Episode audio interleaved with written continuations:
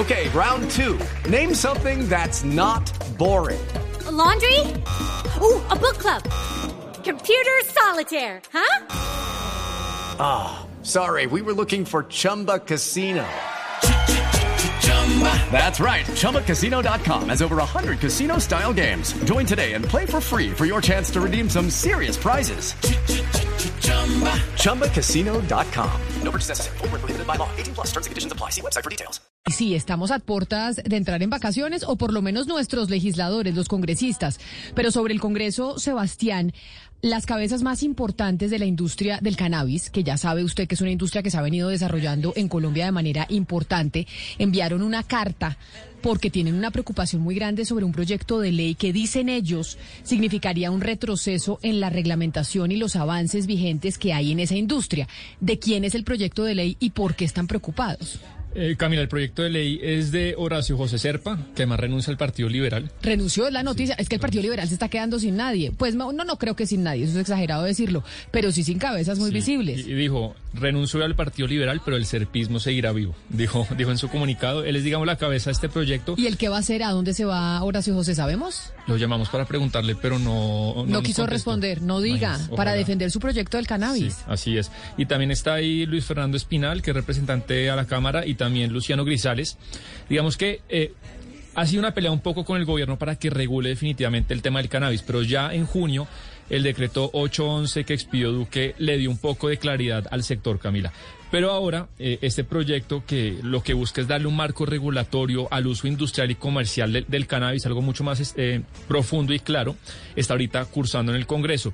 Y todas las asociaciones del cannabis dicen eh, que es una buena idea, pero que algunos artículos de este proyecto de ley crearía zonas grises y temas complicados para los inversionistas. Por ejemplo, le voy a dar solamente un ejemplo.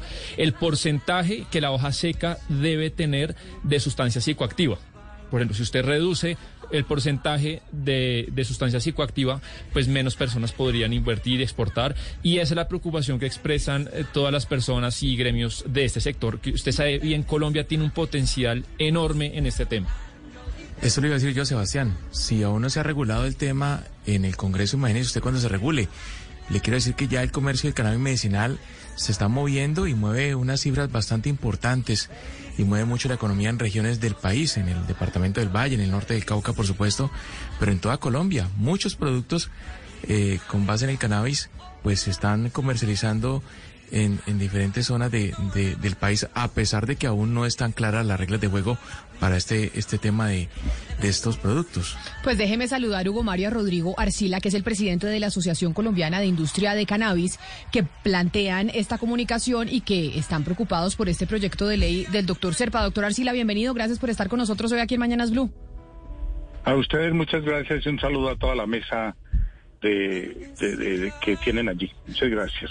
Doctor eh, Arcila, explíquenos bien cuál es la preocupación específica que tienen ustedes con este proyecto de ley del doctor Horacio José Serpa. ¿Qué es lo que les preocupa que se está aprobando en el Congreso? Hombre, eh, lo que pasa es lo siguiente. El presidente Duque nos entregó eh, hace en julio 23 de este año el decreto 811, con lo cual nosotros habíamos alcanzado unos avances muy importantes durante más de dos años que trabajamos este decreto eh, mm, eh, cabeza a cabeza con, con el gobierno y creemos que la eh, estipulación que quedó, todo lo que quedó estipulado en el decreto 811, le da un aire muy grande y una competitividad muy importante al sector. en este momento, el proyecto de ley que cursa en el, en el, en el Congreso de la República, pues eh, al definir, al hacer unas definiciones que de pronto no están de acuerdo con el decreto 811, implicaría que nosotros estaríamos retrocediendo todo un trabajo que hicimos durante dos años. Esa es nuestra preocupación y esa es la solicitud amable que le estamos haciendo tanto al senador eh, Serpa como al ponente y al coordinador, el doctor Luis Fernando Espinal y al, a Luciano Grisales, que es el coordinador. De una forma amable le estamos pidiendo que nos acoplemos para que una legislación no vaya en contra de la otra. Pero doctor Arcila, concretamente, usted ahí, ustedes en la carta hablan, por ejemplo, de zonas grises, de retrocesos. Concretamente, ¿en qué puntos eh, del proyecto de ley supondría un retroceso grande para, para la industria del cannabis? A ver, lo más importante ahora es que nos pongamos de acuerdo en la definición de lo que es cáñamo y a partir de cuándo, de, qué porcentaje empieza el término de psicoactividad. La, eh, definición del decreto 811 es muy clara que el cannabis no psicoactivo está a, eh, partir de menos 1% de, de, de flor eh, seca, de material seco. Entonces, al, al no estar completamente de acuerdo. La definición que está dando el proyecto de ley, pues crearía unas zonas grises que es de las que usted está hablando. Y eh, para más información, nosotros hemos eh, dado unos argumentos todavía mucho más contundentes que son, por ejemplo, las cantidad de licencias que tienen muchos eh, cultivadores, grandes, pequeños, en los cuales pues su eh, definición la hicieron con base en lo estipulado ya en el decreto 811 y estábamos todos muy acordes con esto y por eso es que nos preocupa que en este momento eh, eh, vaya a salir ese de ese proyecto de ley sin que nos pongamos de acuerdo en ese porcentaje. Señora Arcila, yo le quisiera hacer una pregunta sobre algo que, que, he observado de cómo está funcionando ahora y es, sobre una compañía en particular, usted la debe conocer, que se llama eh, Tarcus Pharma Laboratorios. Ellos están haciendo consultas sobre el uso de cannabis. Ellos hacen teleconsulta a 30 mil pesos, pero a la vez ellos proveen, eh, eh, es decir, ellos a, a la vez producen. ¿A usted no le parece que eso, eso puede ser problemático, que el mismo que produce sea el que ofrezca ese servicio médico? A ver, yo creo que en esto tiene que existir unas reglas muy claras y eh, siempre que se vaya a dar una medicación, ya sea por eh, el, el proceso de fórmulas magistrales, siempre tiene que existir la prescripción por parte de un facultativo del médico. Eso tiene que conservarse y tiene que cuidarse muy bien eh, todas las empresas que estén haciendo algún proceso de atención directa a pacientes. Discúlpeme, yo me devuelvo al tema del proyecto de ley, doctor Arcila, que a ustedes les preocupa. Frente a ese proyecto de ley que está presentando el eh, doctor Horacio José Serpa, ¿qué les dice el gobierno nacional? Porque usted nos menciona que ya habían firmado, pues, y que, le, que les habían compartido un decreto, que ya tenían unas normas claras sobre la producción, etcétera, etcétera. ¿Qué pasa con este proyecto? ¿Quién lo está acompañando? A ver, existe una muy buena voluntad y el gobierno se ha sentado eh, con los, eh, con los, con el coordinador y con el ponente de, del decreto para explicarle todos los puntos donde puede haber incompatibilidad. Y nosotros estamos muy confiados en que sean atendidas todas estas solicitudes eh, por parte del gobierno porque nosotros estábamos o veníamos muy ocupados con el gobierno precisamente en el desarrollo de todo el decreto 811 y luego entramos en su reglamentación, que es bastante compleja y en la cual hemos venido avanzando muy positivamente. Entonces, eh, al, al haber avanzado, digamos, este proyecto de ley tanto en el Congreso de la República, pues pusimos unas voces de alarma y el gobierno se ha sentado con los ponentes, como digo, y con el senador Serpa en orden a que no nos vamos a pisar las, eh, como se dice, a, contradecirnos dentro de un proyecto como fue el decreto 811 que estuvo muy trabajado con el gobierno nacional y creemos que la buena voluntad de los parlamentarios sea que esto no vaya a crear un retroceso para la industria de, del cannabis, que ya hemos avanzado bastante. Doctor Arcila, yo no sé si de pronto yo no le entiendo muy bien o no he entendido bien de qué se trata esta nueva propuesta de la que estamos hablando. Usted nos habló del cáñamo, pero yo quisiera que habláramos de la flor que sí contiene el, componente THC. Hay muy eh, estrictas, hay estrictas regulaciones en otros países, eh, por ejemplo en Estados Unidos, de qué tipo de flor se puede eh, utilizar para producir productos derivados del cannabis. Yo quisiera saber si la industria en Colombia tiene eh, la, semilla para producir ese tipo de flor que nos va a, hacer competitivos en el exterior. A ver, pueden haber muchos tipos de, de, semillas, muchas variedades. Lo que sí es que eh, las, eh, las, la, la convención internacional permite que el país, cada país, defina los términos de psicoactividad de sus productos. En Colombia, en Perú, en México, en eh, muchos países de América Latina, incluso en Estados Unidos la tendencia es a unificar todo el, el, término de o el nivel de psicoactividad por debajo del 1%. Entonces, lo que no queremos es que al, al, al tener dos definiciones en Colombia, esto cree un panorama de, de, de, zonas grises, como, como usted lo dice, porque no puede ser que mientras hemos venido trabajando y hemos definido que todo lo que esté por debajo del 1% en flor seca sea de, no tenga que tener los controles que tiene el material psicoactivo y cuando una ley define otro nivel, entonces pone en el limbo eh, situaciones muy difíciles para concretar. Lo único que hay que entender aquí es, hombre, una unanimidad en la definición de lo que es psicoactivo y de lo que no es psicoactivo en Colombia, eso nos evitaría muchísimos problemas.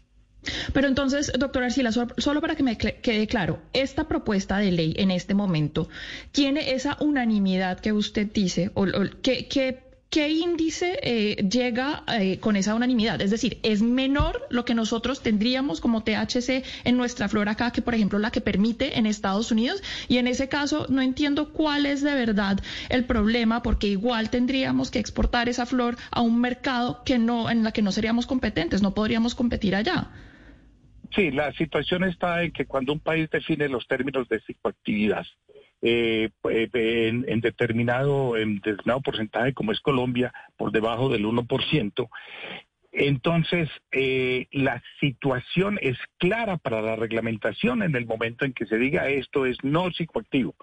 Cuando, cuando el proyecto de ley lo baja al punto 3, entonces está poniéndole, digamos, más cortapisas al desarrollo de la, de la industria porque son menores las posibilidades que se tienen para el comercio, por ejemplo, de, a, países como los Estados Unidos, que es el principal objetivo de nuestras exportaciones hoy en día, y todo lo que esté por, de, por encima de, la psicoactividad que define eh, eh, Estados Unidos con la psicoactividad que define Colombia va a crear unas zonas grises, porque entonces el proyecto de ley dice, es psicoactivo lo que pase del punto 3 para arriba. Y nosotros lo que definimos con el gobierno nacional en el decreto 811 es todo lo que esté por debajo del 1% es no psicoactivo.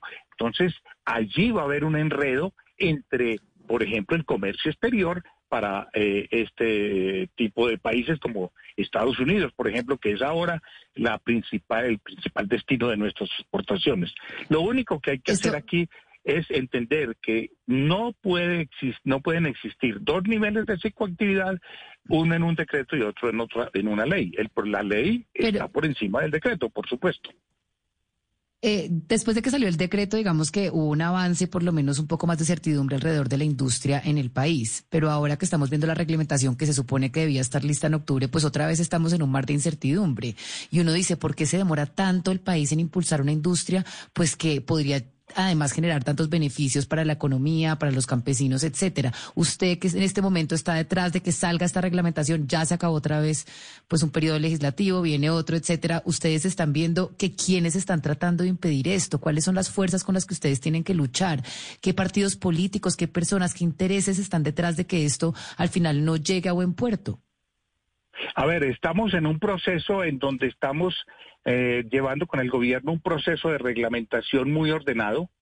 Eh, ya, digamos, todo lo que fue las resoluciones que reglamentan el decreto 811 eh, sufrieron ya todo el, la consulta pública, hicimos nuestras observaciones y estamos esperando que más pronto que tarde toda esta reglamentación del decreto 811 quede lista y sobre todo eh, eh, dándole la libertad precisamente a los usos industriales, que era una de las cortapisas más grandes que tenía el desarrollo de esta industria.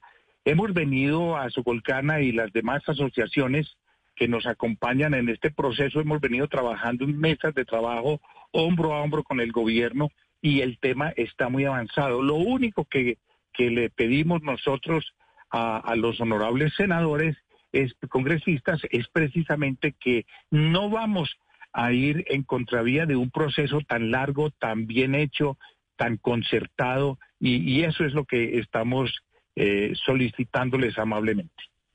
Señora Arcila, yo tengo quizá una última pregunta para usted como gerente o dirigente gremial en esta oportunidad de la industria del cannabis, que es incipiente en Colombia, pero que viene trabajando fuertemente y es sobre la elección presidencial. El candidato de ustedes es Juan Manuel Galán, imagino, porque ha venido trabajando de la mano con la industria y además pues es el único candidato que tiene abiertamente una agenda a favor de promover el desarrollo del cannabis, ¿o no? Bueno, nosotros, eh, sabe que los dirigentes gremiales trabajamos con las personas que estén en el gobierno.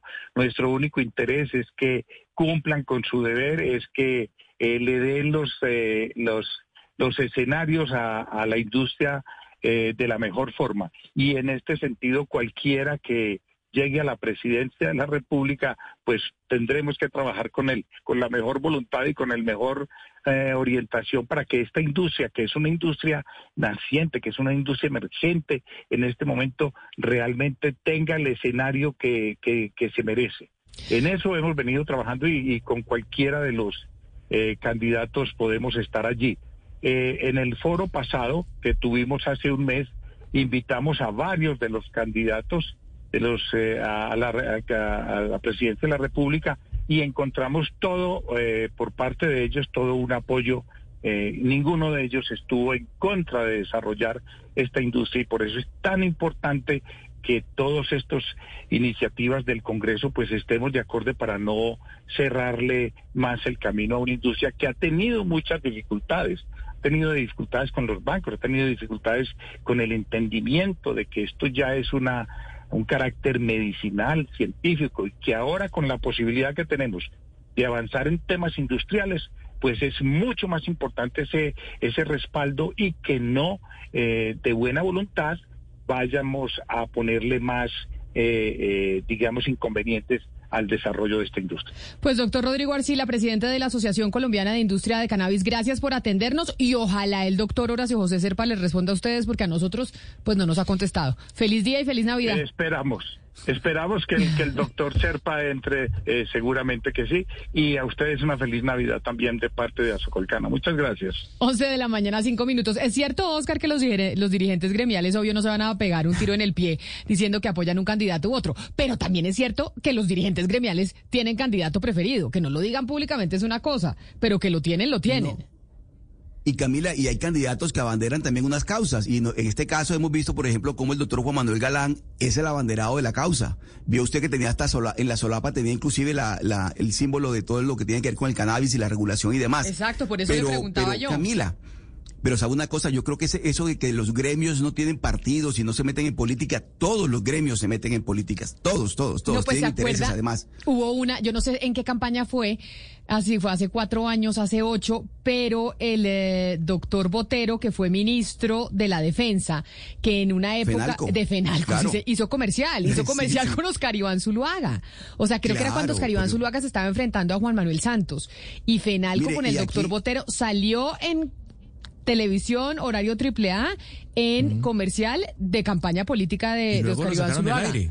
Sí, pero ¿se el acuerda, Juan Mario? Sí, sí, sí, sí. Claro. Claro, Entonces- le hizo campaña al Centro Y- Democrático, pero todo el mundo puso el grito en el cielo y a Fenalco le tocó que retirar el comercial de, de, de, de la programación. Hugo de los Mario, y en campaña, y en campaña, por ejemplo, FECODE también toma partido por los candidatos abiertamente, Ah, bueno, pues, y los acompaña. Pero es que los de FECODE sí no tienen, bueno, a no ser que lo, pues el otro día el dirigente de FECODE se puso bravo porque Sí, le dijimos dijo que no. estaba cercano al petrismo, pero los de FECODE siempre han sido abiertos en, eh, en sus cercanías políticas y por eso le digo Sí, yo, sí, sí, todos los dirigentes gremiales tienen cercanías políticas, pero pues no la pueden, no las pueden decir muy duro, 11 de la Luis mañana, Carlos 7 Villegas minutos. fue otro, otro que hizo la puerta giratoria. Claro, porque ese se fue de ministro de Defensa de Santos. Santos y él era de la Andy, Andy. en la Andy, sí. Mucho tiempo estuvo el, do- el doctor Sí. Hay varios ejemplos, ¿no? Este no, no es el único. Pues no, mire, en, en, eh, en la SAC está el doctor Bedoya, que fue viceministro de Defensa también del Sí. gobierno de Juan Manuel Santos, también, muy cercano a Juan Carlos Pinzón, sobre todo. Entonces, eso de los dirigentes gremiales con la política, eso es muy cercano. Hello, it is Ryan, and I was on a flight the other day playing one of my favorite social spin slot games on chumbacasino.com. I looked over the person sitting next to me, and you know what they were doing? They were also playing Chumba Casino. Coincidence? I think not. Everybody's loving having fun with it. Chumba Casino is home to hundreds of casino style games that you can play for free anytime, anywhere even at 30,000 feet. So sign up now at ChumbaCasino.com to claim your free welcome bonus. That's ChumbaCasino.com and live the Chumba life. No purchase necessary. Group. Void were prohibited by law. See terms and conditions. 18 plus.